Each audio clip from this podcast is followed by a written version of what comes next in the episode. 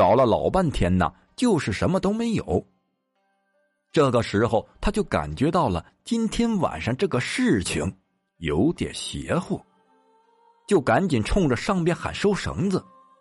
收绳子上去倒是挺快，来到了地面，他就跟那几个人说呀：“下边是什么都没有。”几个人支着耳朵也听了听，是啊，刚才还哭的那么厉害，现在这哭声怎么没了呢？大伙都感觉到今天晚上挺邪门的，吓得转身就跑了。那老杨吓得呀，丢了那只羊也不找了，也跑回了家。从那以后，这娃娃沟更是没人敢去了。又过了两年。一个外地人把这里承包了下来，要种果树，发展果园，那他就得清理这口废井。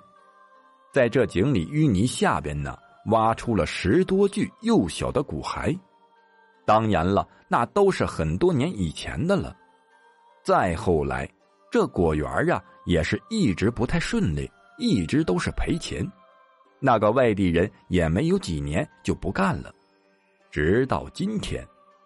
李二还经常在梦中看到那幽暗的枯井，每一次在梦中都是一阵阵哭声把他惊醒。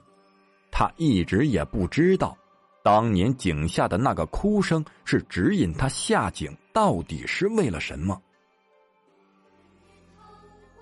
本集播讲完毕，感谢你的收听。只讲故事，切勿迷信。如果你喜欢灵异鬼故事的话，点个订阅关注。下集更精彩。